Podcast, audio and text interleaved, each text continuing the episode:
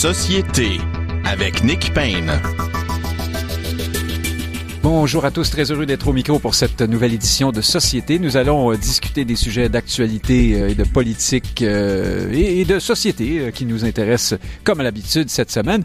Nous sommes en présence en studio de Rémi Villemur, doctorant en sociologie, détenteur des maîtrises en histoire. Bonjour. Bonjour Nick. Vous affichez vos couleurs, c'est écrit Hochelaga sur votre chandail. Oui, mon fief. C'est votre fief, hein? Oui, mais c'est pas nécessairement politiquement votre fief par contre. non, je, non, vous avez vous tout à êtes fait en raison. minorité. Oui. Vous êtes à la conquête d'Hochelaga. Oui, c'est en, c'est en chemin. C'est ça, c'est en cours. Euh, Frédéric Lapointe, lui non plus, n'est pas dans son fief, puisque, ben, enfin, lui, euh, c'est c'est vraiment pas son fief. Vous êtes à Ottawa, Frédéric Lapointe, président du Mouvement national des Québécois. Bonjour. Oui, bonjour, mais je suis dans le quartier d'Orléans, donc on y parle français et sans gêne. Ah ben oui, presque plus qu'à Montréal désormais, hein, dans ce coin-là. c'est le quartier de la francophonie, j'imagine, d'Ottawa. oui, ça doit vous faire drôle. Et euh, Guillaume Rousseau, lui, est en terre euh, plus, euh, comment dire, moins, plus calme, à Sherbrooke, je crois. Euh, bonjour, Guillaume Rousseau. Oui, je vais être sur la route sur, pour Montréal aujourd'hui. Donc, euh, salutations. Ah, ben parfait. Apportez votre petit dictionnaire de, de traduction là, si vous n'avez pas l'anglais en forme. euh, parce qu'à Montréal, vous savez, comme vous savez, mais on aura bientôt le quartier de la francophonie. Euh, donc, vous pourrez vous y réfugier si euh, vous avez besoin de parler votre langue, votre dialecte vernaculaire, comme disait euh, Gilles Proux. Commençons avec vous, Rémi Villemur. Séquence de débats euh, intenses cette semaine euh, autour de la question de l'immigration, l'immigration au Canada, les seuils d'immigration euh, fixés par le gouvernement Trudeau. Euh, tout commence cette fois-ci avec euh, euh, les propos des économistes hein, de, la, de la Banque nationale du Canada. Donc là, c'est vraiment pas je ne sais quel euh, repère euh, de, de, réactionnaires anti-immigration euh, ou pro-nationalistes ou je ne sais quoi, et qui explique essentiellement que le Canada arrive à un point qu'on pourrait qualifier de piège démographique, hein, une situation que vivent habituellement les pays du tiers-monde, c'est-à-dire que la population explose à un point tel que la croissance économique, le, niveau de vie s'en trouve affecté. là. On est aux antipodes de ce qu'on dit toujours sur l'immigration comme, euh, façon d'améliorer, d'obtenir plus de croissance et de qualité de vie. C'est paradoxal, non? Oui, tout à fait. Mais écoutez, euh, on a la même façon de, de fonctionner au Canada que dans des pays du tiers-monde. C'est-à-dire qu'on fait peut-être pas des enfants, mais on fait venir tellement de gens que la croissance démographique est à peu près la même que celle au Nigeria. Donc, euh, je veux dire, qu'est-ce qu'on peut obtenir à part le Nigeria quand on, quand on s'inspire du Nigeria? Mais c'est à peu près bon, la même affaire.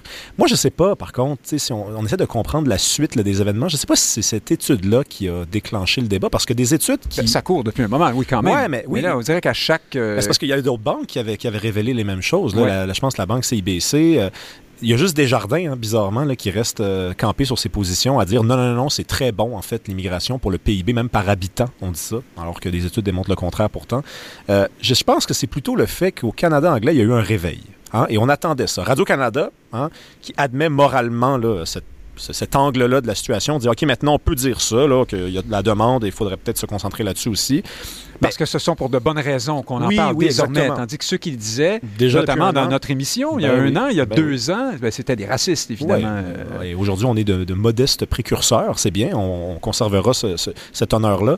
Euh, Je, pense je vous laisse vous faire croire ça, mais j'ai l'impression que nous continuons d'être des racistes parce que euh, nous l'avons dit à l'époque où euh, la crise du logement était moins exacerbée peut-être par le. Par Ouais, ben, il faut s'habituer. Il faut s'habituer à cette Oui. étiquette-là. Euh, personnellement, je commence, je commence à m'habituer. Ça a été long, mais bon, on tente. Il faut, il faut y aller. Donc non, mais je pense que c'est vraiment le réveil à l'intérieur du Canada, à dehors du Québec, qui, qui a poussé peut-être les médias. Radio-Canada, en l'occurrence, à admettre moralement ça, parce qu'à un moment donné, tu peux pas nier le réel. Je- je- le réel te rattrape, hein, le naturel revient au galop. Et Pierre Poilièvre aussi qui prend position pour la première fois. hein, c'est l'enjeu numéro un au Canada selon les, selon les Canadiens. Puis il prend position finalement. Donc ça aussi, ça a peut-être influencé On les va y revenir d'ailleurs sur la position de Pierre Poilievre. Ça, Donc, pour vous, Rémi Villemur, le premier constat ici, c'est une sorte de point tournant peut-être dans le débat public, la, la mise à l'index euh, de ceux qui, euh, qui remettent en question les seuils d'immigration est peut-être moins automatique. Oui, mais il y a encore euh, un, disons, un résidu de négationnisme. Là. Je regardais Ah. Émilie Nicolas à Radio-Canada cette semaine éviter complètement le sujet. Aaron Boisy qui traite le PQ de raciste et de xénophobe. Enfin, il n'utilise pas ces mots-là, mais c'est ça que ça veut dire. C'est ce que ça veut dire de Euh, Québec solidaire. Parce qu'il y, a- y a des gens qui continuent, hein, qui répètent que, ben écoutez, si on veut vraiment régler ce problème-là, il faut aussi s'attaquer à la demande.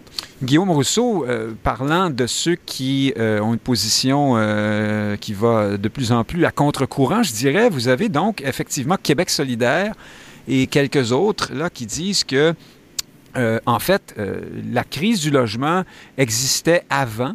Euh, le phénomène actuel et que, par conséquent, on peut dire que ce qui se passe en ce moment, c'est le fruit de décennies de mauvaise euh, planification. Nous n'avons pas construit assez de, logements et c'est donc à nous, la, à nous la faute, en somme. Or, euh, la situation actuelle euh, se rattache à une explosion là, démographique qui est quand même récente. Comment peut-on dire que ce qui se produit dans la foulée est dû à des décennies de, de- mauvaise préparation? Est-ce que ces gens-là sont sérieux? Est-ce qu'il y a quelque chose que je ne comprends pas dans leur, dans leur point de vue?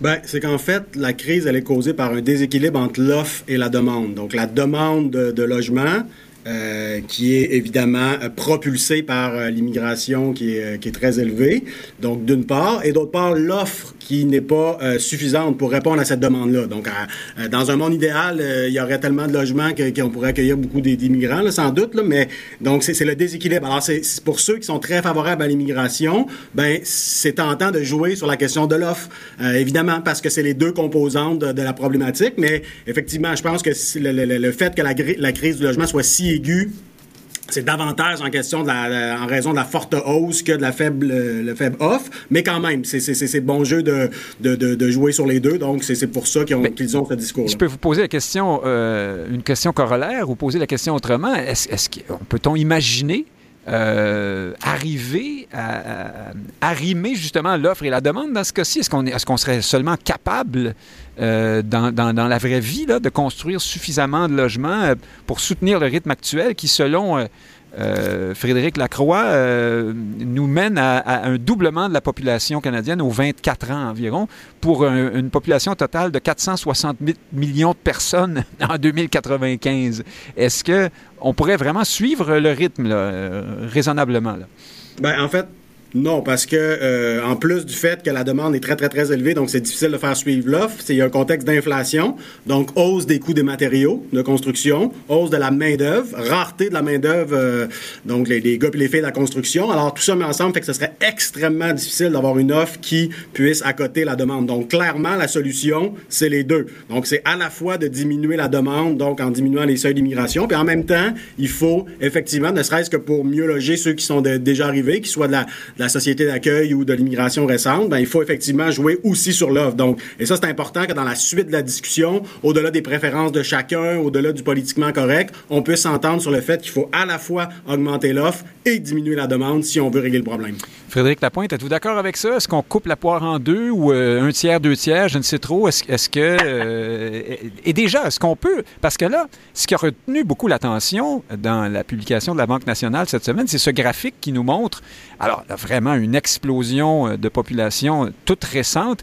Et parallèlement, une baisse des mises en chantier. Alors, on- non seulement on n'est pas capable de suivre le rythme, on, on recule, en fait. Euh, l'offre, proportionnellement, est encore plus basse qu'avant.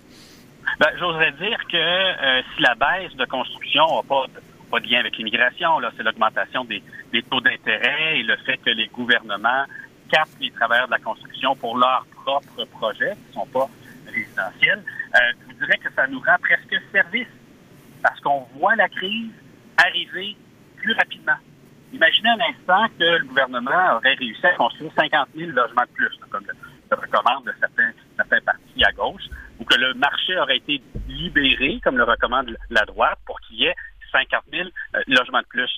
Mais il y a 500 000 personnes par année qui s'ajoutent en tant que temporaire au Canada et 500 000 immigrants. Donc, on est dans des ordres de grandeur qui échappent au marché et qui échappent à la politique. Et là, pour vrai, nos amis à gauche vont devoir avoir l'humilité de changer de ton parce que ils affectent la crédibilité de l'ensemble de leur camp lorsqu'ils se refusent, comme René Villemur le disait, à voir la réalité et en plus à chercher à accuser les autres d'être à l'origine de la douleur et de la dissonance cognitive qu'ils vivent. On a le droit d'être favorable à l'immigration et de quand même se rendre compte qu'un million de personnes en neuf mois, là, dans les derniers neuf mois au Canada, ça dépasse les capacités d'adaptation de l'État, de la population, du marché, du Parti communiste. Nommez-les comme vous voulez, là. On ne peut pas penser qu'on va régler ce problème-là de la manière que la gauche se présente, en accusant les autres ou en espérant qu'un État totalitaire va faire lever de terre des immeubles de 82 étages à tous les coins de rue, dans tous les rangs. C'est du délire. Donc, malheureusement, on va devoir reculer sur la question de l'immigration, mais je vous dirais surtout que malheureusement, les États vont échouer à le faire rapidement. Un flux migratoire, c'est gluant. C'est-à-dire qu'une fois qu'il est enclenché, il est très difficile de le stopper une fois qu'il y a des millions de personnes qui arrivent. Il y a par exemple les, regroupements familiaux qui vont naturellement se faire. Et donc, je vous le prédis, là, on va être peut-être encore à l'émission pour le commenter, je vous prédis que dans un an, deux ans, trois ans, malgré que les gouvernements vont changer de direction, il n'y aura pas d'inflexion importante des flux migratoires. Et ça va poser beaucoup de problèmes. Vous nous dites donc que les gouvernements vont changer de direction. Euh, Rémi Villemur, pensez-vous que Justin Trudeau peut réellement revoir sa politique? Parce que c'est une politique, même si elle est officieuse. Hein, pas, le Canada n'a pas de politique de population euh, qu'on peut consulter, dans laquelle on pourrait voir que nous avons tel ou tel objectif euh, en termes de nombre pour telle ou telle raison. On ne sait pas ces choses-là, mais clairement, cette politique existe puisque chaque fois qu'on concède quelque chose à Ottawa, on reprend de l'autre côté. Hein, quand on a fermé Roxanne, Sam, on s'est arrangé en catimini pour euh, relâcher les règles entourant les visas, ce qui fait que finalement, le flux continue euh, euh, comme avant. Clairement, c'est parce qu'on a la volonté de continuer d'accueillir autant de monde. Pensez-vous que le gouvernement Trudeau, pour lequel c'est tout l'immigration. C'est dans ses gènes, c'est ce qui le définit politiquement à, toute fin pratique. Pourrait-il vraiment se, se dédire ou changer de direction là-dessus? Non. Ils, sont dans l'idéologie. ils vont maintenir leur position. Euh, coûte que coûte, malgré les, euh, risques, euh, malgré le risque surtout de paraître complètement déconnecté. Ils vont continuer. Moi, j'aimerais ça qu'on se pose la question du vivre ensemble, hein, ce fameux mot là, valise qui circule tout le temps. Qui veut vivre? Qui, sous-tend que c'est un paquet de monde différent. Hein, oui, oui, tout à fait. Mais qui veut vivre dans un pays de 200 millions d'habitants? Qui? Est-ce qu'il y a une personne au Canada qui veut vivre dans un pays pareil? sachant que les gens n'iront pas vivre en dehors des grandes villes. Regardez où les gens s'installent, ça va rester comme ça. Les villes de Toronto, Montréal, Vancouver vont simplement devenir des métropoles puis des mégalopoles. Les gens n'iront pas vivre euh, à Saint-Élie-de-Caxton. Toronto, pour ceux qui ne sont pas allés récemment, ça vaut, ça vaut le, coup d'œil. Hein. Ça vaut le détour. ce sont des champs à perte de vue de, de, de, Costco avec des, euh, des, des, des, des, des, des, blocs euh, d'appartements de 80 étages qui poussent comme des champignons. Tout à fait, tout à fait. Et donc, on pose, on pose rarement cette question-là. Est-ce qu'il y a une volonté hein, démocratique de vouloir vivre dans un pays comme ça au Canada? Non, pas du tout. Il, il faudra que ça, que ça soit la question de l'urne à un moment donné parce que là, j'ai vraiment l'impression qu'on a des partis politiques qui proposent toujours la même chose, augmenter les seuils, euh, continuons ainsi, mais il n'y a personne qui veut vivre là-dedans. La gauche, qui est si préoccupée que ça par l'environnement, devrait quand même se rappeler que l'industrie de la construction, c'est la deuxième industrie. En fait, c'est le deuxième domaine, là, après le transport, qui émet le plus de, gaz à effet de serre. Donc, construire, construire, construire, construire, c'est pas bon pour l'environnement non plus. J'allais vous poser la question, c'est drôle, sur l'environnement. Il n'y a pas un paradoxe, alors on reste, je m'en excuse, dans les contradictions peut-être de nos amis euh, de la gauche, euh, parce que ils sont, euh, voilà, ce sont, ce sont ceux qui maintiennent, qui, continuent de dire qu'il faut maintenir les seuils et même les augmenter souvent. mais ce sont aussi ceux qui disent que la croissance, peut-être que ça suffit, euh, peut-être qu'il faudrait viser un monde de déco. Mais là, on n'est pas du tout avec des seuils d'immigration comme ça, c'est parce qu'on vise une croissance folle. Ou alors, euh, il y, a quelque chose que je comprends pas. Bien, vous avez raison. Il y a totale contradiction. Donc, euh, plus de croissance, euh, c'est plus de pollution. Là, mais là, le combat consommation. Numéro... Ouais, le combat numéro un, c'est l'environnement, c'est la cause du siècle. Ouais, mais là, attendez une minute. Il n'y a pas de cohérence, mais c'est ça qui arrive quand on est dans l'idéologie. C'est qu'on voit plus clair. Et là, euh, je veux dire, même si Poilièvre demandait de baisser les seuils, je pense pas que Trudeau le ferait non plus. Hein? Il va vraiment, vraiment maintenir sa position. Qu'est-ce que vous, en pensez, Guillaume Rousseau? Est-ce que du point de vue environnemental, des questions se posent? Ben surtout. oui, Oui, allez-y. Ce serait la prochaine étape du débat. Donc, après avoir fait le lien entre immigration et crise du logement, il y aura un lien à faire entre immigration et les, les, changements climatiques. C'est peut-être plus compliqué à prouver. Je pense que le lien est moins direct et, relève moins du, gros bon sens. Mais en même temps, on peut le comprendre que si vous prenez un, quelqu'un de l'hémisphère sud euh, qui est en moyenne un producteur de gaz à effet de serre plutôt modeste et vous lui permettez d'aller dans l'hémisphère nord, ben assez rapidement, il va devenir un producteur de, de GES là, plus important. Donc, je pense que le lien est là. C'est c'est moins direct et les effets surtout sont moins directs. C'est pas comme la crise du logement avec la hausse des, des loyers, euh, l'inflation et tout qui, qui, qui, qui, affecte tout le monde directement. Là, les changements climatiques, c'est un peu plus diffus. Tout le monde n'est pas sensible à ça. Mais assurément qu'il y aurait du, du, vrai travail, entre autres scientifique, à faire autour de cette, euh, cette question-là. Euh, Frédéric Lapointe, parlons de, de Pierre Poilièvre, donc, qui fait cette sortie hier sur ce qui s'appelait anciennement Twitter, donc X. Euh, Monsieur Poilièvre s'en prend au maire de Montréal euh, et de, de, Québec, la mairesse de Montréal et le maire de Québec, donc Mme Plante et M. Euh, Marchand. Il les traite d'incompétents. Euh, parce que, dit-il, ils freinent, ils empêchent la construction de logements. Ce propos s'inscrit euh, dans la pensée plus générale de M. Poilièvre à l'effet que nous sommes ici devant un problème mathématique. Il faut faire, euh, il faut arrimer le nombre de logements disponibles et euh, le nombre d'immigrants finalement. Pour M. Poilièvre, les choses sont simples. Frédéric Lapointe, est-ce que ça veut dire que si on construit 50 millions de logements l'année prochaine, on peut accueillir 50 millions de personnes? Est-ce que c'est là que veut aller M. Poilièvre, d'après vous? Ben, D'abord, euh, j'aime euh, j'aime ma compatriote mairesse de Montréal et, et le maire de Québec. Je n'apprécie pas qu'il se fasse euh, crier des noms sur Twitter. Cela étant dit... Tout le monde a retenu ça. Hein? C'est vraiment oh, ce, qui a, ce, qui a, marqué le débat cette semaine. C'est bien effrayant d'insulter, oh, bon, oh, tel un, petit Trump canadien. M. Poilievre, du point de vue de sa position idéologique, il a raison. C'est-à-dire que. Dans, et, et, et, Mais est-ce que c'est pas la même position que, que, que, celle des gens de la gauche, finalement? Le problème, c'est le nombre de logements, puis quand on aura réglé ça, tout va bien? C'est-à-dire que euh, des partisans de la libéralisation de la construction, de la libéralisation de l'économie, vont naturellement se saisir de, du contexte de l'augmentation de la population pour montrer que le modèle actuel, très normé, avec du zonage, avec à l'occasion des référendums d'initiative populaire, etc., etc., etc., ne peut pas suffire à la demande.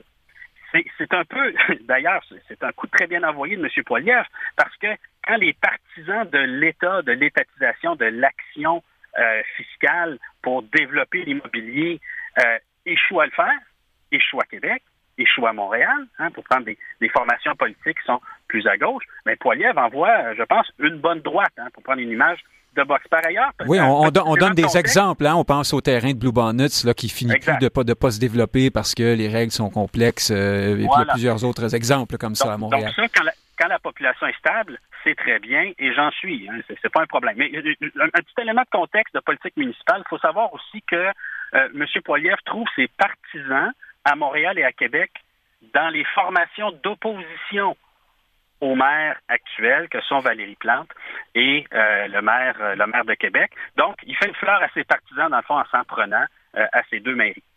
Exactement. En fait, il choisit les maires de gauche. Hein. D'ailleurs, c'est facile, les, maires de toutes les grandes villes actuelles, plusieurs d'entre elles. En tout cas, là, par la suite, il s'en est pris à ceux de, je pense, Vancouver et d'autres villes euh, canadiennes dans l'Ouest, peut-être pour montrer que Rémi Villemur, qu'il ne s'attaque pas qu'au qu maire du Québec, Pierre Poilievre. Mais revenons un instant au choix, des, au choix de mots. Est-ce que vous, ça vous, ça vous choque? Est-ce qu'il y a une sorte de convention non écrite hein, en politique qui dit que vous ne vous en prenez pas euh, virulemment aux gens qui sont sur un autre palier de gouvernement que vous. Vous, vous, pouvez insulter peut-être à la rigueur vos vis-à-vis, -à, la limite. Euh, clairement ici, Poilièvre transgresse. Est-ce que c'est là qu'on peut dire qu'il fait du Trump euh, pour une fois? Non, parce que j'ai déjà vu des maires euh, et des, ou des mairesses s'en prendre à des élus sur, la, sur, le, sur le palier fédéral. C'est quand ça vient de la droite que ça devient problématique. Là. Ah. Je sais pas, il faut, faisons pas semblant euh, de, de, de, remarquer que euh, Valérie Plante n'est jamais méprisante, n'est jamais en, en train de, de s'en prendre à d'autres élus. Non. Mais est-ce que c'est pas simpliste quand même? On choisit deux méchants, deux bien vilains. Bien sûr que ce l'est, mais de toute façon, Pierre Poilièvre, on le sait euh, il n'a pas besoin de dire la vérité en ce moment. Il bientôt, il va devoir euh, préciser sa pensée, euh, mettre sur pied un vrai programme. Mais là, pour le moment, il, il fait juste essayer de, en bon québécois, à brasser de la marde. C'est ce qu'il est, en- c'est ce qu'il est en train de faire. Parce qu'effectivement, ça c'est pas cohérent, ça n'a même pas aucun sens, là, ce qu'il dit en ce moment. Parce qu'en fait, c'est Québec qui Oui, décide ce que les villes obtiendront. Mais c'est pas grave. À, à Ouais. l'étape où on en est, c'est pas grave. Il y a juste besoin de, de, de- de cogner sur du monde. Puis bien, évidemment, les gens vont pas se laisser faire, donc répondre. Et là, lui, il s'en lave les mains, il continue, il s'en va, va brasser de la merde en Colombie-Britannique. Il revient. euh, il- prochaine direction, je m'imagine que c'est le Nunavut. Là. Alors, il clive et puis... euh, Oui, tout simplement. puis voilà. Euh, Derrière ça, Guillaume Rousseau, il reste que la position de Pierre Poilievre, j'y reviens un instant, ressemble drôlement à celle euh, des gens de la gauche en disant euh, ben, essentiellement c'est une affaire de, de- une affaire de quantité. Il faut construire plus de logements puis nous allons arrimer donc euh, les seuils d'immigration à la quantité de logements disponibles. De deux choses l'une, soit ça veut dire que M. Poilievre veut, veut sait bien que c'est impossible de rencontrer la demande et, par conséquent va procéder, euh, si jamais il accède au pouvoir, à une baisse draconienne des seuils, ou bien il pense un peu, euh, il est plutôt immigrationniste et multiculturaliste peut-être, et il, il est un bon Canadien. C'est comme un, Trudeau qui promet de mieux faire les choses que Trudeau, si on veut. Mais en fait, il a fait lien immigration-logement. Donc déjà, euh, déjà, on sent que le, le- débat avance là, au cours des derniers mois. Maintenant, puis là, il a même dit que sa politique, lui, c'était d'arrimer les deux.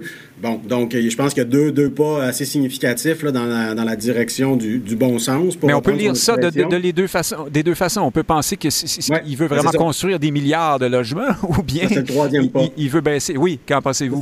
C'est- ça, c'est le troisième pas qu'il ne fait pas, mais je pense que s'il avait voulu être ultra prudent, s'il avait voulu vraiment être euh, plus Trudeau compatible, plus immigrationniste, je pense qu'il aurait été plus explicite en disant bon, il y a un lien entre crise du logement et immigration, euh, il faut les arrimer les deux.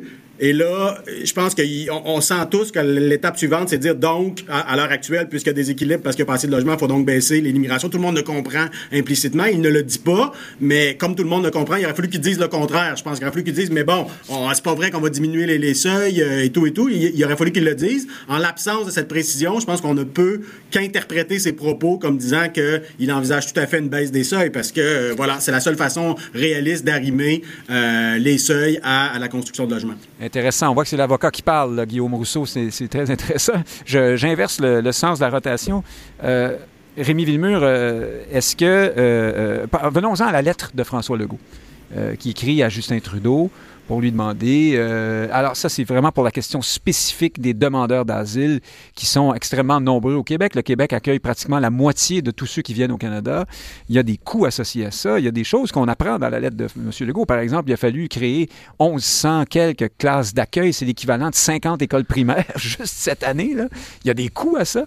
Radio-Canada nous disait euh, hier que euh, les demandes d'aide sociale explosent aussi du fait principalement des demandeurs d'asile. 30 Oui, de 30% Euh, Et puis, bien sûr, que les demandeurs d'asile sont plus nombreux que jamais aussi. Euh, revenons donc à François Legault. Il, euh, il s'épanche. Euh, Il fait son. sa, sa- sa- liste d'épicerie, en somme, qu'il envoie à Justin Trudeau. Qu'est-ce que vous avez pensé de cette sortie? Avez-vous remarqué que ceux qui habituellement euh, brandissent facilement les accusations de racisme et de xénophobie euh, à l'endroit de la CAQ et de Legault, cette fois-ci ont été plutôt satisfaits, euh, comme si la CAQ était devenue très prudente dans ce dossier-là. Oui, c'est vrai. Il y a eu un changement de ton, mais c'est inquiétant parce que là, on est, Ah. on dirait bizarrement cette lettre-là, on pourrait imaginer que c'est on vient d'atteindre un nouveau niveau de revendication, mais c'est plutôt le contraire. On a le, le ton est, est, disons adouci. C'est un nouveau niveau à la baisse. Hein? Oui, exactement. C'est pas le chef de la nation euh, québécoise comme autrefois. Oh là? non, non, c'est une petite lettre qui va, qui va rester sans réponse. Là. Christine Fréchette faisait la leçon au Parti québécois cette semaine sur Twitter en disant que tous ses, tous ses collègues envoient des lettres simultanément. C'est mignon quand même, ces lettres au Père Noël, mais les- qu'est-ce qui va arriver concrètement? Il va rien arriver. hein? Pensez-vous? Et Ben, écoutez, la- il la pas y avoir des aménagements, un chèque. euh, La popularité de François Legault baisse hein, au Québec. Donc, François, euh, Justin Trudeau le sait, ça. Donc, Justin Trudeau est moins euh, forcé, disons, à agir qu'il ne l'était il y a deux, trois ans. là. Donc, euh, cette lettre-là, non, euh, restez sans réponse. Pensez-vous vraiment qu'on veut rembourser le Québec? On parle de 400 millions de dollars. Euh, là. oui, exactement. Non, non, non. On n'a pas envie de rembourser le Québec. Donc, euh, ça va se poursuivre malheureusement, euh, à moins que François Legault aille de l'avant. Et aller de l'avant, ça commence à sérieusement ressembler à un référendum sectoriel sur l'immigration. Oui, mais on est loin de ça. Euh, Frédéric Lapointe et des, promesses, euh, des engagements électoraux et du discours électoral de François Legault qui disait euh, Donnez-moi un mandat fort pour que j'aille chercher des pouvoirs à Ottawa en immigration. On se souvient de François Legault qui s'adresse à Ottawa comme le chef de la nation québécoise, qui parle à son vis-à-vis, -vis, son égal à Ottawa pour réclamer ceci ou cela. Ça n'avait rien donné, mais en tout cas, au moins, il y avait un ton. Cette fois-ci, M. Legault est davantage comme le, le commis régional qui s'adresse à la maison mère euh, en expliquant que les ressources manquent un peu. Euh, Est-ce que vous pensez que ça va mieux marcher de cette façon-là? Et que pensez-vous de ce décalage entre le discours de Legault en campagne et le discours de Legault aujourd'hui, Frédéric Lapointe? Ben, la différence principale, c'est que, euh, pour utiliser une formule générale, personne ne veut d'un problème insoluble. Et au moment de l'élection, on pouvait encore penser que en, en, obtenant des pouvoirs d'Ottawa ou en réclamant des pouvoirs, on pouvait régler le problème. Mais la prise de conscience à Québec, c'est la suivante. C'est que ça peut euh, pas se régler. on veut, on veut plus avoir cette patate chaude euh, sur les bras. Je vous soumets que euh, ce qu'on a vu les six prochains mois, on risque de le voir pendant encore quelques années. C'est-à-dire que les deux gouvernements vont se lancer la balle. La patate chaude va dire je veux que tu fasses ça parce que je veux t'accrocher le problème sur le dos, et l'autre gouvernement va faire de même. Hein? on va entendre ça de plus en plus.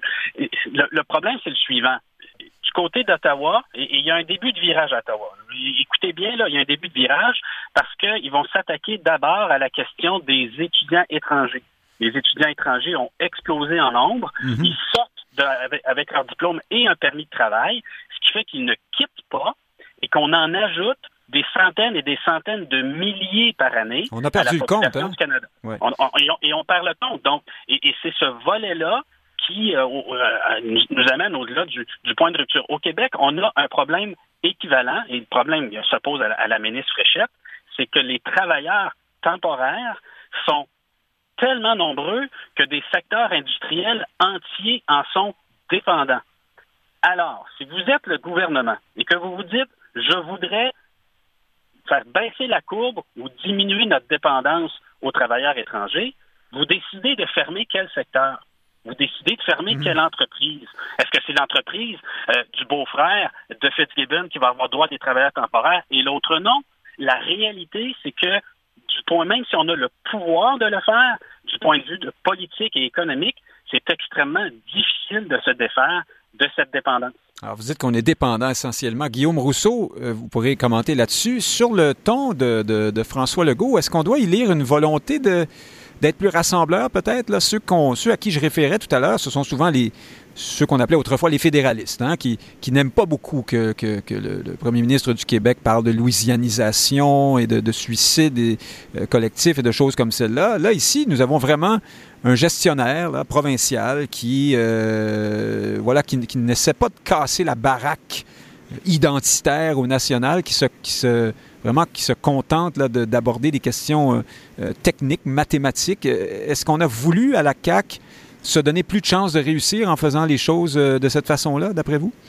C'est possible. La lettre est très factuelle, hein, donc à défaut d'avoir un ton virulent, elle soulève beaucoup de faits euh, fort pertinents. Puis effectivement, il y a peut-être une stratégie de gradation là-dedans, c'est-à-dire qu'on commence par une lettre très factuelle et là, il faut, faut, faut voir la suite euh, des choses, un petit peu comme à l'époque où il s'agissait de fermer le, chemin Roxham. Je veux dire, on commençait par des, propositions un peu gentilles, puis à un moment donné, Mme Fréchette disait basta, bon, le, le, ton était un petit peu plus marqué, et ça a fini par fonctionner avec plein d'autres facteurs, là, autres que, les pressions du gouvernement du Québec qui ont contribué. Bon, après, en, après la, chemin, la, fermeture du chemin Roxane, il y a eu euh, des visas qui ont, été, qui ont été donnés de manière plus généreuse là, par, et plus nombreuse par le gouvernement fédéral. Donc, ça n'a pas vraiment réglé le problème. Mais mm -hmm. il reste qu'on est dans une situation un peu semblable où le gouvernement du Québec a une revendication euh, au fédéral et euh, ça commence par un ton plus modéré. Ça peut s'accélérer. Ensuite, il faudra voir aussi si le gouvernement du Québec va tenter de mobiliser plus largement la société civile parce que c'est une chose d'avoir des partis politiques, un gouvernement, mais jusqu'à quel point ça lève dans la société québécoise. Là, on voit des chroniqueurs, des journalistes,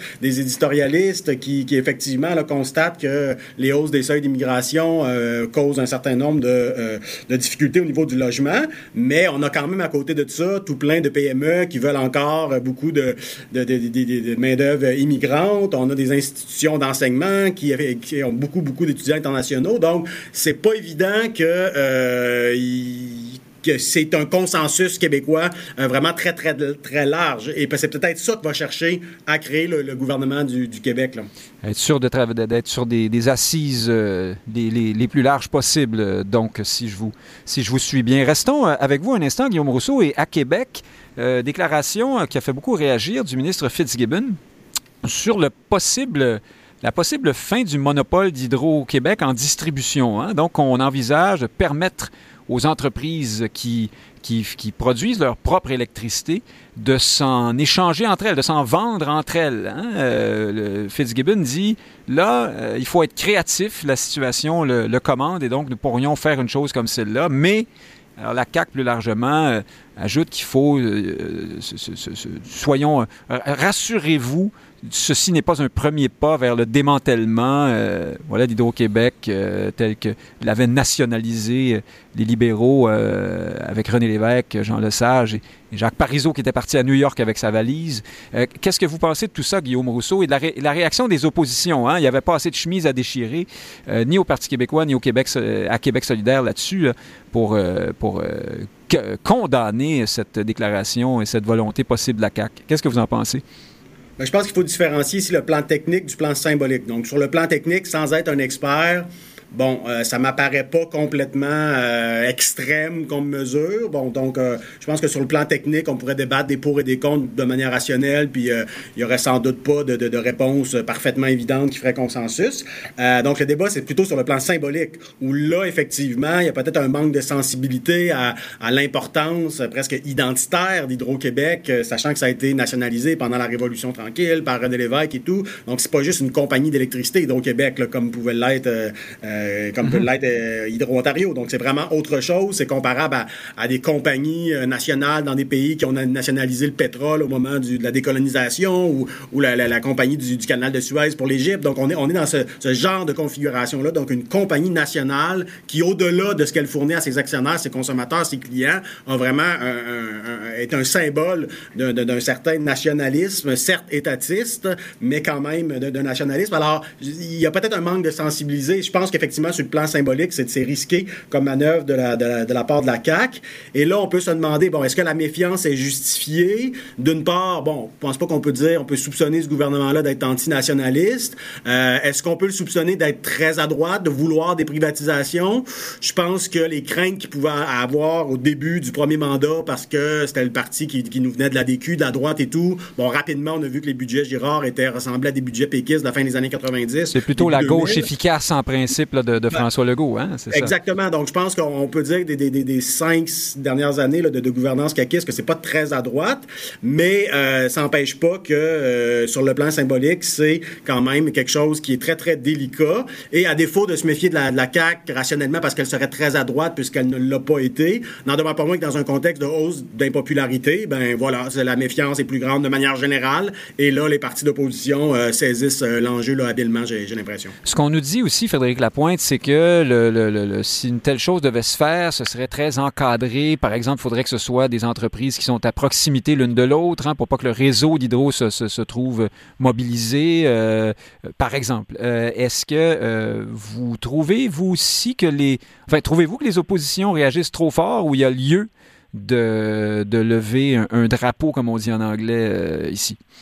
Ben, je vais pas, je vais pas commenter la symbolique de la chose, notamment en raison mes fonctions, mais je vais rappeler deux, deux, deux réalités. La première, euh, c'est que nous sommes en négociation avec Terre-Neuve pour reconduire le contrat de Churchill Falls et peut-être augmenter, si on s'entend avec Terre-Neuve, l'apport énergétique provenant du Labrador à travers d'autres développements. Donc, nous sommes un peu, en raison de nos besoins énergétiques, en otage de Terre-Neuve. Et plus nous serons en otage, plus il faudra, payer. Hein. Le premier ministre de Terre-Neuve nous le dit d'ailleurs, hein, show, us the money. Et donc, euh, c'est une, les nouveaux projets hydroélectriques, la production privée, parce que c'est une modalité de production privée euh, qu'on voit ici, ou même les discussions qu'on a eues sur le nucléaire, c'est le gouvernement, c'est Hydro-Québec qui voit les besoins énergétiques, qui se dit, je ne veux pas être seulement pris avec Terre-Neuve comme unique solution pour répondre à mes besoins énergétiques. Ça, c'est le, premier point. Le deuxième, c'est qu'il y a peut-être des initiatives énergétiques qu'Hydro-Québec ne veut pas lancer pour des raisons politiques, hein, mais que des privés pourraient vouloir lancer en partenariat avec des gros consommateurs. Et là, euh, c'est pas une prédiction, là, mais je vous soumets en guise d'exemple que si quelqu'un voulait amener un petit réacteur nucléaire au Québec, il est bien possible qu'Hydro-Québec n'ait pas la liberté politique de le faire, mais qu'un privé, si la possibilité lui est offerte, pourrait s'installer son petit réacteur nucléaire, produire de l'électricité à proximité des usines de batterie, que sais-je, et euh, comme ça, ne pas impliquer ou mouiller Hydro-Québec dans euh, la décision de ce mode de production intéressant ou alors euh, pas rassurant, c'est selon euh, l'idée qu'on a du selon, nucléaire. Selon votre opinion du nucléaire. Oui, exactement. euh, Rémi Villemur, euh, le, le, journaliste Antoine Robitaille rappelait que dans les années 2000, Jacques Parizeau avait dit à un moment donné en entrevue qu'on pourrait envisager, imaginez, euh, privatiser 49% des actions d'Hydro-Québec. Parizeau disait on est trop, euh, pour, rendre la, chose plus efficace, il disait on est trop euh, crispé là-dessus, il faut, faudrait peut-être relâcher un peu. Bon, Parizeau disait toutes sortes de choses, là, mais en tout cas, il a dit ça à un moment donné. Est-ce que ça vient un peu tempérer chez vous, peut-être, la crainte que la CAQ, ce, ce, ne soit que le début d'un démantèlement, ça, auquel procéderait la CAQ? Tout ce que je sais, c'est qu'on peut blâmer la CAQ, et il faut le faire. Il faut blâmer en tout cas euh, les nationalistes qui sont très peu, très, très, très silencieux, en tout cas, très peu bruyants en ce moment. Sur cette question-là? Sur cette question-là, effectivement.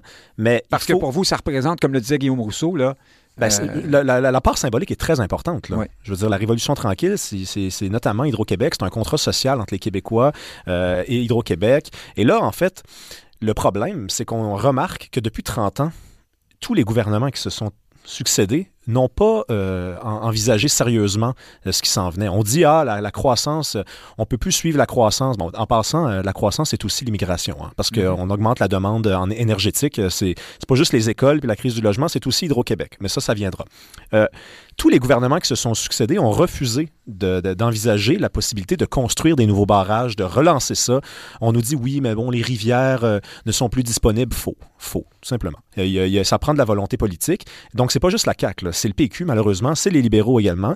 Et moi, le plan de Michael Sabia, je l'aime. Franchement, je l'aime. Mais là, le problème, et c'est là que je serais peut-être pas d'accord avec euh, Guillaume Rousseau. Hein, de développement pour les prochaines années. D'ailleurs, M. Sabia s'est dit, enfin pas, l'hydro se dit ouverte à l'idée de M. Fitzgibbon si tout le monde, si personne n'y perd. c'est ce qu'on disait. Euh, Moi, c'est, là où je serais peut-être pas d'accord avec, avec, Guillaume Rousseau, c'est l'idée que, bon, maintenant, si on autorise les entreprises à euh, distribuer de l'énergie, en 2035, lorsque les barrages auront été construits, lorsqu'on aura mis en branle ce, grand projet-là de Michael Sabia, est-ce qu'on va dire aux entreprises, maintenant, vous ne pouvez plus distribuer de l'électricité? Est-ce qu'on va revenir sur cette décision-là? Je ne pense pas. Je pense qu'on va créer un précédent. Donc, c'est là qu'on est à la croisée des chemins en ce moment. C'est toujours plus facile d'aller dans le sens de la, privatisation que le contraire. Donc, le problème, c'est que si on autorise les entreprises à le faire, on ne pourra pas reculer, j'ai l'impression. Donc, c'est pas un détail en ce moment. Donc, qu'est-ce qu'on fait? Est-ce qu'on ralentit la croissance? Il est trop tard. On peut pas faire ça. On peut pas dire aux entreprises à qui on a promis euh, bon, euh, certaines enveloppes euh, ne venez plus. On peut pas dire aux gens qui sont rentrés retournez chez vous. On peut pas faire ça. Donc on est vraiment à la croisée des chemins et j'ai l'impression qu'on va perdre, qu'on va perdre cette bataille-là. Ah, c'est pour ça qu'il faut laver la vaisselle à minuit, hein? Euh, et, prendre notre douche. Oui, c'est ça. Euh, restons dans le. Faisons un, lien un peu étrange, euh, puisqu'on est dans la douche. ça me fait penser à Éric Duhem qui disait que. Enfin, laissons, laissons les, anecdotes sur Éric Duhem et la douche. Mais Guillaume Rousseau, le, devoir nous apprenait cette semaine de façon un peu étonnante qu'Éric Duhem demande à certains membres de son parti de quitter le parti. Euh, il leur dit, si vous voulez partir, là, là, c'est le bon moment. Euh, parce que certains remettent en question les décisions du récent congrès, je crois. Ils sont insatisfaits de différentes nominations de M. Duhem. Et M. Duhem ajoute ceux là, qui veulent encore continuer de, parler sans fin de pandémie, c'est, le moment de, le moment de partir. C'est pas un peu euh, ingrat, ça, de la part de M. Duhem, qui a un peu été euh, porté euh, là où il est par ceux qui critiquaient beaucoup les mesures sanitaires et qui, aujourd'hui encore, sont très, très, très enflammés sur la question des vaccins et, de la, pandémie, même si c'est derrière nous. Ben, en fait, ce qui est arrivé, c'est que lors de la pandémie, effectivement, le Parti conservateur du Québec est sorti de nulle part. Hein. C'était la, ça a été la course à la chefferie avec l'accession à, sa chefferie de d'Éric Duhem et le Parti conservateur du Québec euh, qui était très peu connu, qui était vraiment pas significatif, qui était marginal, est devenu quand même une force relativement euh, importante, avec 13 du vote, quand même s'il n'y a pas de, de députés, c'est quand même pas rien. Et ça a été réussi effectivement en mobilisant des gens autour de, euh, de la contestation des mesures sanitaires pendant la pandémie. Il faut à la fois saluer ça d'un côté, parce que c'est beaucoup des gens qui étaient peu ou pas politisés, qui se sont politisés pendant cette période-là et qui ont rejoint, qui sont devenus actifs politiquement. Donc ça, peu importe que ce soit à gauche, à droite, souverainiste, fédéraliste, je pense que comme, euh, comme citoyen, on a envie que nos concitoyens s'impliquent dans la cité, dans la chose publique, donc de politiser des gens qui ne l'étaient pas. Je pense qu'on peut euh, lever le chapeau à M. Duhem. Ensuite, une fois qu'on a dit ça, ben là, c'est ça, c'est que ça fait en sorte des gens qui n'ont pas cette culture politique, cette, cette expérience de militant, ben des fois, c'est plus difficile euh, d'accepter des décisions qui sont prises collectivement, de se rallier à la ligne de parti, même si pour un militant ou un corps de parti, c'est pas la même chose que pour un, élu, ça existe quand même un peu. Donc, donc je pense qu'il y a de ça. Je pense qu'il y a une espèce de, maturation dans le parti de, de, Duhem. Et, euh, et il y a le fait, c'est ça, qu'il a, politisé des gens qui ne l'étaient pas. Et là, s'il y en a qui vont eux-mêmes maturer puis devenir des militants un peu plus aguerris, qui acceptent de temps en temps de, perdre un débat à l'interne, mais de, se rallier publiquement. Puis il y en a d'autres pour qui, ben la politique, c'est pas fait pour eux parce que euh, question de tempérament, euh, ou, autre. Alors, je pense qu'on est dans cette phase-là de, l'évolution du Parti conservateur du Québec vers peut-être plus euh, de, maturité. Mais en même temps, s'il perd trop de gens au passage, peut-être qu'il y aura de la maturité, mais pas beaucoup d'appui, auquel cas il pourrait redevenir marginal. Donc, on en est là. Je pense que c'est une phase importante dans, le développement euh, positif ou négatif du, Parti conservateur du Québec. Mais néanmoins, Frédéric Lapointe, c'est rare qu'on voit un chef de parti appeler des membres à, à s'en aller. Hein? c'est plutôt contre ce qui semble être euh, la bonne façon de, gagner des appuis et de faire de la politique avec du succès. Qu'est-ce que vous en pensez? Est-ce que M. Duhem euh, est, désespéré? Est-ce que c'est peut-être que le problème est plus gros qu'on ne l'imagine à l'intérieur de son parti?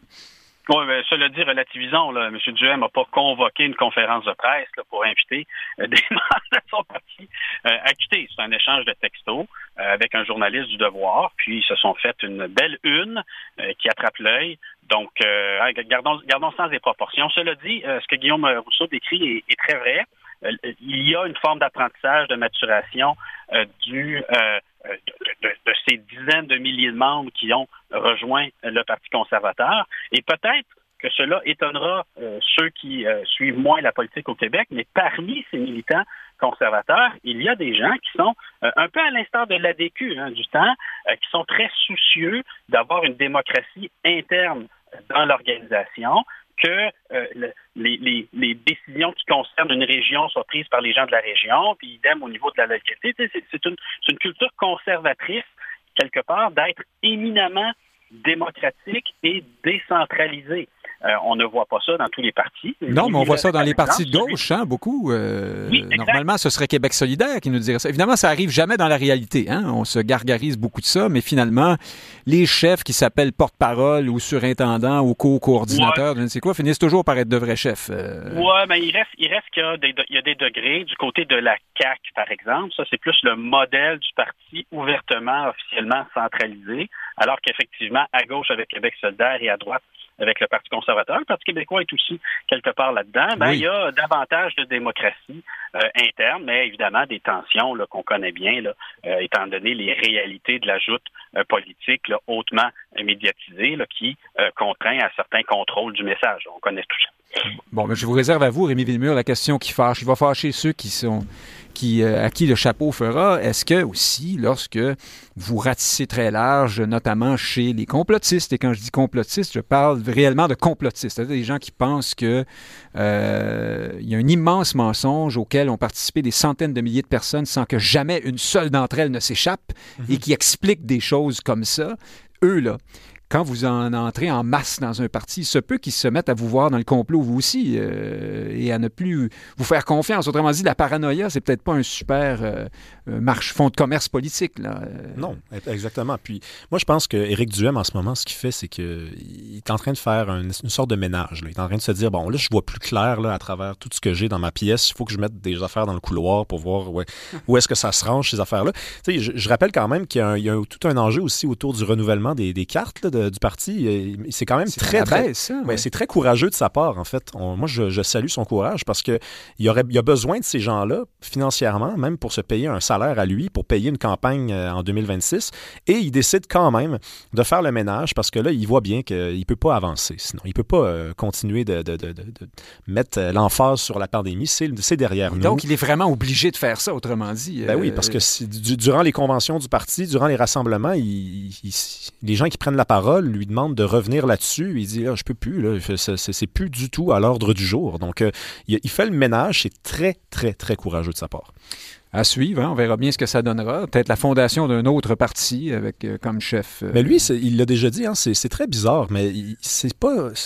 Ce poste-là, il serait prêt à, à y renoncer. Euh, il fait ça pour, pour ses principes, mais. Je, je- on comprend pas, il, il serait tellement plus utile à Ottawa, là, je veux dire, dans, dans un gouvernement de poids lièvre.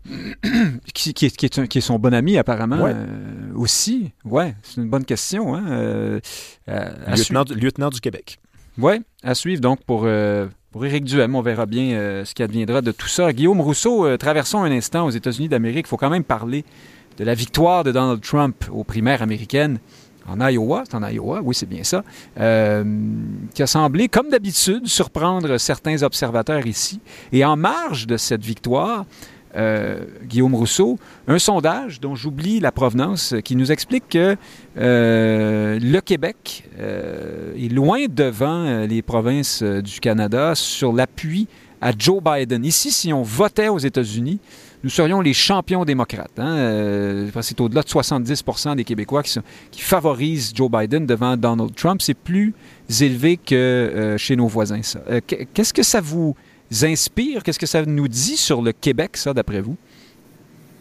Ben, je pense que c'est assez, commun, donc c'est pas quelque chose. euh, ça s'est peut-être un petit peu accéléré, accentué là, avec, avec Trump, mais traditionnellement, il y, a un, y a un appui plus fort pour les démocrates que pour les, euh, les républicains au, Québec. Puis c'est un peu comme, euh, si vous voulez, comme, comme aux États-Unis, bon, le, le- sud un peu plus républicain, le nord un peu plus, c'est un peu plus démocrate, ouais. Puis là, puis au, Canada, ben, c'est plutôt ouest qui est plus dans l'ouest plutôt républicain, bon conservateur sur la scène fédérale canadienne et l'est, particulièrement le Québec, un peu plus euh, démocrate. Donc c'est des disparités géographiques qui ont toujours euh, existé. Ajoutons à ça que euh, l'espace médiatique au Québec, bon, et la, gauche est très forte au niveau médiatique, autant elle peut être faible sur le plan électoral, plus largement politique dans une certaine mesure. Ben autant au niveau médiatique, c'est très fort. Alors, les gens se suivent peut-être pas la politique euh, euh, américaine toujours au jour le jour. Euh, ça les touche pas directement. Donc, quand ils répondent à une question de sondage, c'est en sachant qu'ils n'ont pas le droit de vote. Donc, tout ça doit être pris à la légère. C'est léger. Dans un contexte, dans un contexte aussi où oh, les gens qui suivent ça de près, c'est des chroniqueurs, c'est des éditorialistes. Et là, il y a une, il y a une, il y a une, il y a une marée pro-Biden, pro-démocrate. C'est presque surprenant que l'appui populaire soit pas plus élevé aux démocrates tellement que c'est presque hégémonique dans, dans la classe médiatique. Ah ben ça, c'est intéressant. Euh, Rémi Villemur, euh, Guillaume Rousseau ouvre la porte sur ce, sujet-là, j'allais dire le, formatage des esprits. Euh, on peut le reconnaître quand on est dans les médias. Il me semble qu'on est, on a de l'influence. Euh, on, peut, on peut forger, former l'opinion dans une certaine mesure. Et en ce qui concerne la politique américaine, c'est vrai que lorsque vous écoutez euh, les chroniqueurs des plus grands médias, c'est c'est vraiment très, très, très, en général, hein, pas toujours, mais c'est souvent très, très binaire, les bons et les méchants. Euh, Trump, c'est un spectacle burlesque ininterrompu, euh, mais de méchanceté aussi. On le connaît, Trump, c'est un histrion, mais quand même, est-ce qu'il y a peut-être là euh, une question à se poser sur le, traitement qu'on fait de cette, information-là au Québec? euh? Ben, c'est évident que Donald Trump, euh, je connais pas un chroniqueur au Québec là, qui euh, prend le temps de le défendre. C'est-à-dire que, bon, dans la presse, on a Richard Etu qui a complètement viré fou. Tous les articles qu'il écrit sont, sont, sont destinés à le diaboliser. Euh, moi, le, support des, Québécois et des Canadiens, je pense que le sondage chez Angus Reid euh, qu'on a, qu'on a pu euh, apercevoir cette semaine, je, pense que je le comprends très bien. Les gens, ils voient la guerre en Israël, ils voient la guerre en Ukraine, ils voient la- l'inflation, la crise du logement, ils se disent « Ouais, Trump, c'est quand même la possibilité d'une perturbation plus que la possibilité d'une solution de tous ces problèmes-là. On réfléchit pas davantage, on a peur. C'est plus rassurant. Mais pourquoi au. Québec, on est plus, encore plus opposé. Alors, c'est parce qu'on est un peu plus à gauche, peut-être? Euh? Sans doute, sans doute. Euh, c'est, on aime regarder Pierre Poilievre, qui n'est pas Trump, n'est pas vraiment apprécié aussi ici. C'est pour mm. la même raison. C'est qu'on a besoin, on n'aime pas vraiment les gens qui parlent trop fort, on n'aime pas les gens qui sont arrogants, on n'aime pas les gens qui sont anti-institutions. Hein, historiquement, on a toujours élu des, des, des, des, gouvernements et des hommes politiques qui étaient assez conventionnels sur Certains disent que c'est parce qu'ici, justement, les institutions, on y est très attaché parce que c'est un, facteur de pérennité. Absolument. Regardez juste le débat autour d'Hydro-Québec. Ça ne passera pas comme une lettre à la poste.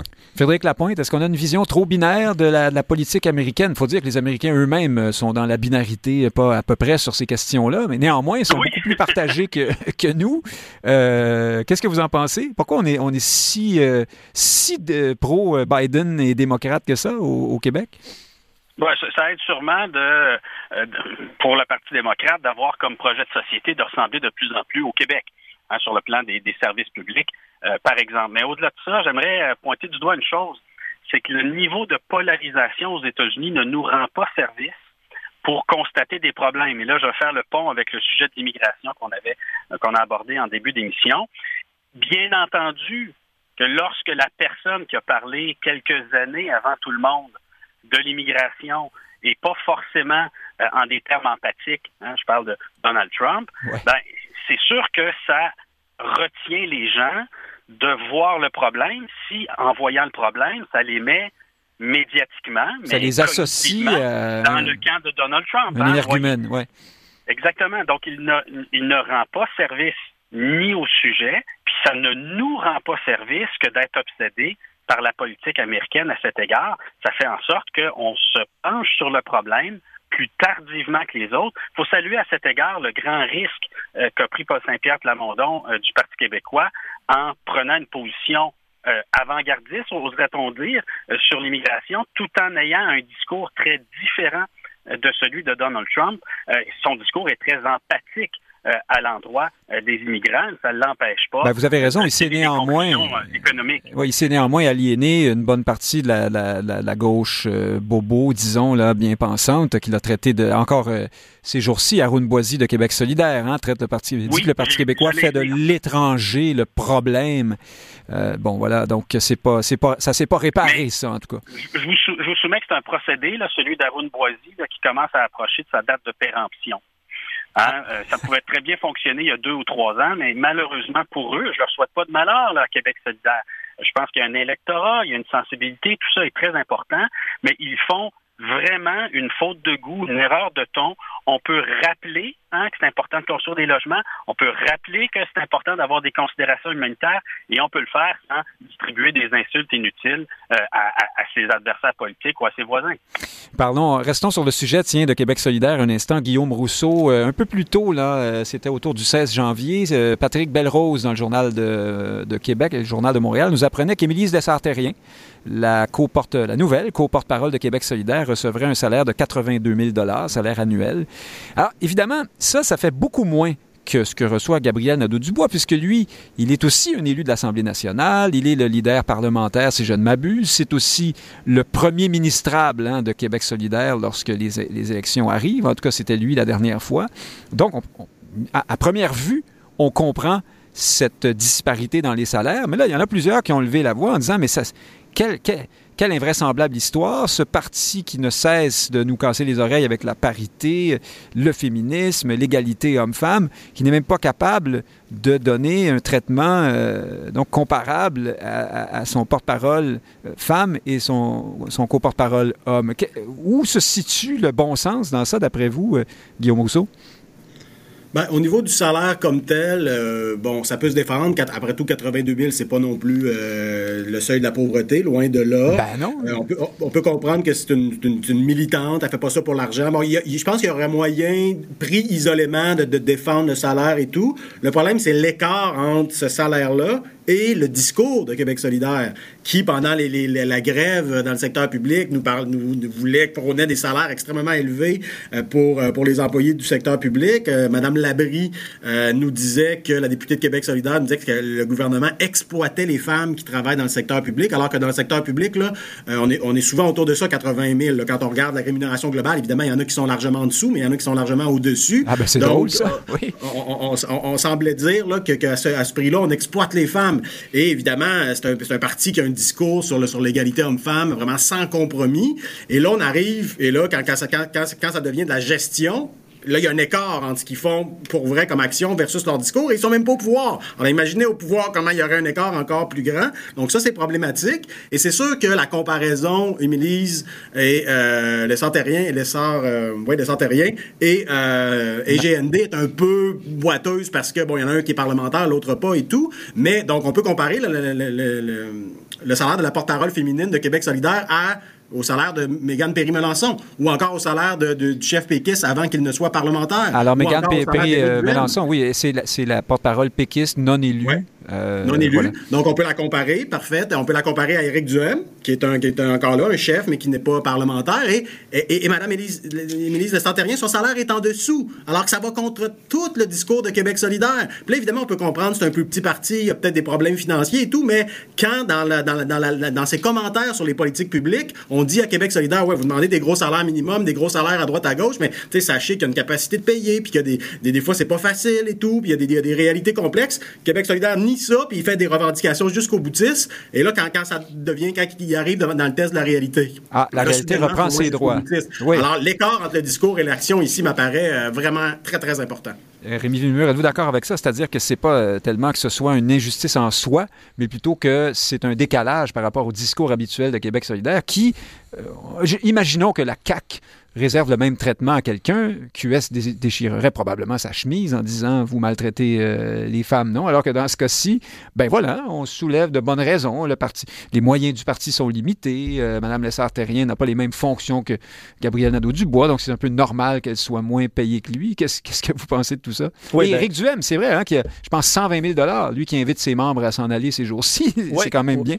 Non, non, mais c'est, je, pense exactement ce que, ce, que vient de dire euh, Guillaume Rousseau. Il y a vraiment une contradiction. Symboliquement, c'est, c'est un parti qui, qui, son pain et son beurre, c'est la symbolique. Hein. Le, programme progressiste. Euh, mais parce qu'on dit dans ce parti-là et dans les cercles qui gravitent autour, que euh, dans les gens qui gravitent autour, dis-je bien que toute disparité entre les hommes et les femmes à ce niveau-là ne peut qu'être le fruit d'une discrimination, hein, quel que soit. On, on va beaucoup dans ça. Or, ici, ben, c'est exactement ça. Ils, ils, auraient dû profiter de la seule occasion qui leur était présentée peut-être euh, cette année de, de, de, montrer qu'ils sont cohérents puis qu'ils ont, euh, ils ont le sens de leur, de leur principe. Mais non, ils, sont, ils, ils, ont, ils ont raté, mais en même temps, c'est tellement pas le même travail. C'est ça qui est, qui est dommage, c'est qu'on aurait, on pourrait avoir aussi cette discussion-là. C'est pas du tout le même travail. Gabriel Nadeau-Dubois doit avoir des plus grosses semaines qu'Émilise Lessard-Terrien, je suis à peu près sûr. Là. Ben, en tout cas, je lis des statuts Facebook de Mme Lessard-Terrien. Euh, elle a l'air d'avoir du temps pour écrire. je suis pas mal sûr qu'elle peut se réveiller à 11 h du matin. Là. Ben, je sais pas ce qu'elle fait à 82 000, ça va. moi, je trouve ça bien pour euh, un très bon ce, ce, travail. Peut-être que je me trompe. Euh, Frédéric Lapointe, qu'en pensez-vous? C'est la deuxième fois. Rémi Villemur a dit la première, mais en fait, cette année, en 2024, c'est la première fois, mais dans, dans, les mois récents, Québec solidaire avait aussi acheté de la publicité à Meta, hein, euh, un geste que ce parti aurait sans doute reproché à d'autres. Qu'est-ce que vous en pensez? Oui, bien, sur la question. En, en 30 secondes. Ouais, je, moi, je, préside le, le, MNQ en étant bénévole. Guillaume Rousseau euh, dirige l'IRQ en étant bénévole. Euh, les questions de salaire, parfois, on en discute beaucoup alors qu'on rate l'essentiel. Sur Meta, euh, ouais, c'est difficile de, de, faire suivre que les bottines suivent les babines dans de nombreux dossiers. C'est pas exclusif à Québec solidaire en cela. Ah, c'est peut-être le test de réalité. Je retiens l'expression de Guillaume Rousseau. Merci beaucoup, Guillaume Rousseau, d'avoir été avec nous euh, de Sherbrooke euh, ce midi. Merci beaucoup, Rémi Villemur. Et Frédéric Lapointe, merci à vous. D'Ottawa, on vous a pas demandé ce que vous faites là-bas parce qu'on bon, question, on voulait être décent, on voulait pas vous, mettre mal à l'aise. Ottawa, c'est un peu curieux d'aller là. Vous êtes à l'étranger, donc. oui, mais euh, je, suis à l'école Louis Riel, hein, école francophone, ah, ben, dont le club sportif s'appelle Les Rebelles. C'est un geste de résistance donc que vous faites aujourd'hui. Euh, merci d'avoir été avec nous euh, ce midi. Chers auditeurs, Nick Payne qui vous dit merci d'être nombreux à l'écoute. Ça nous fait toujours chaud au cœur, c'est le moins qu'on puisse dire. Euh, alors, au plaisir.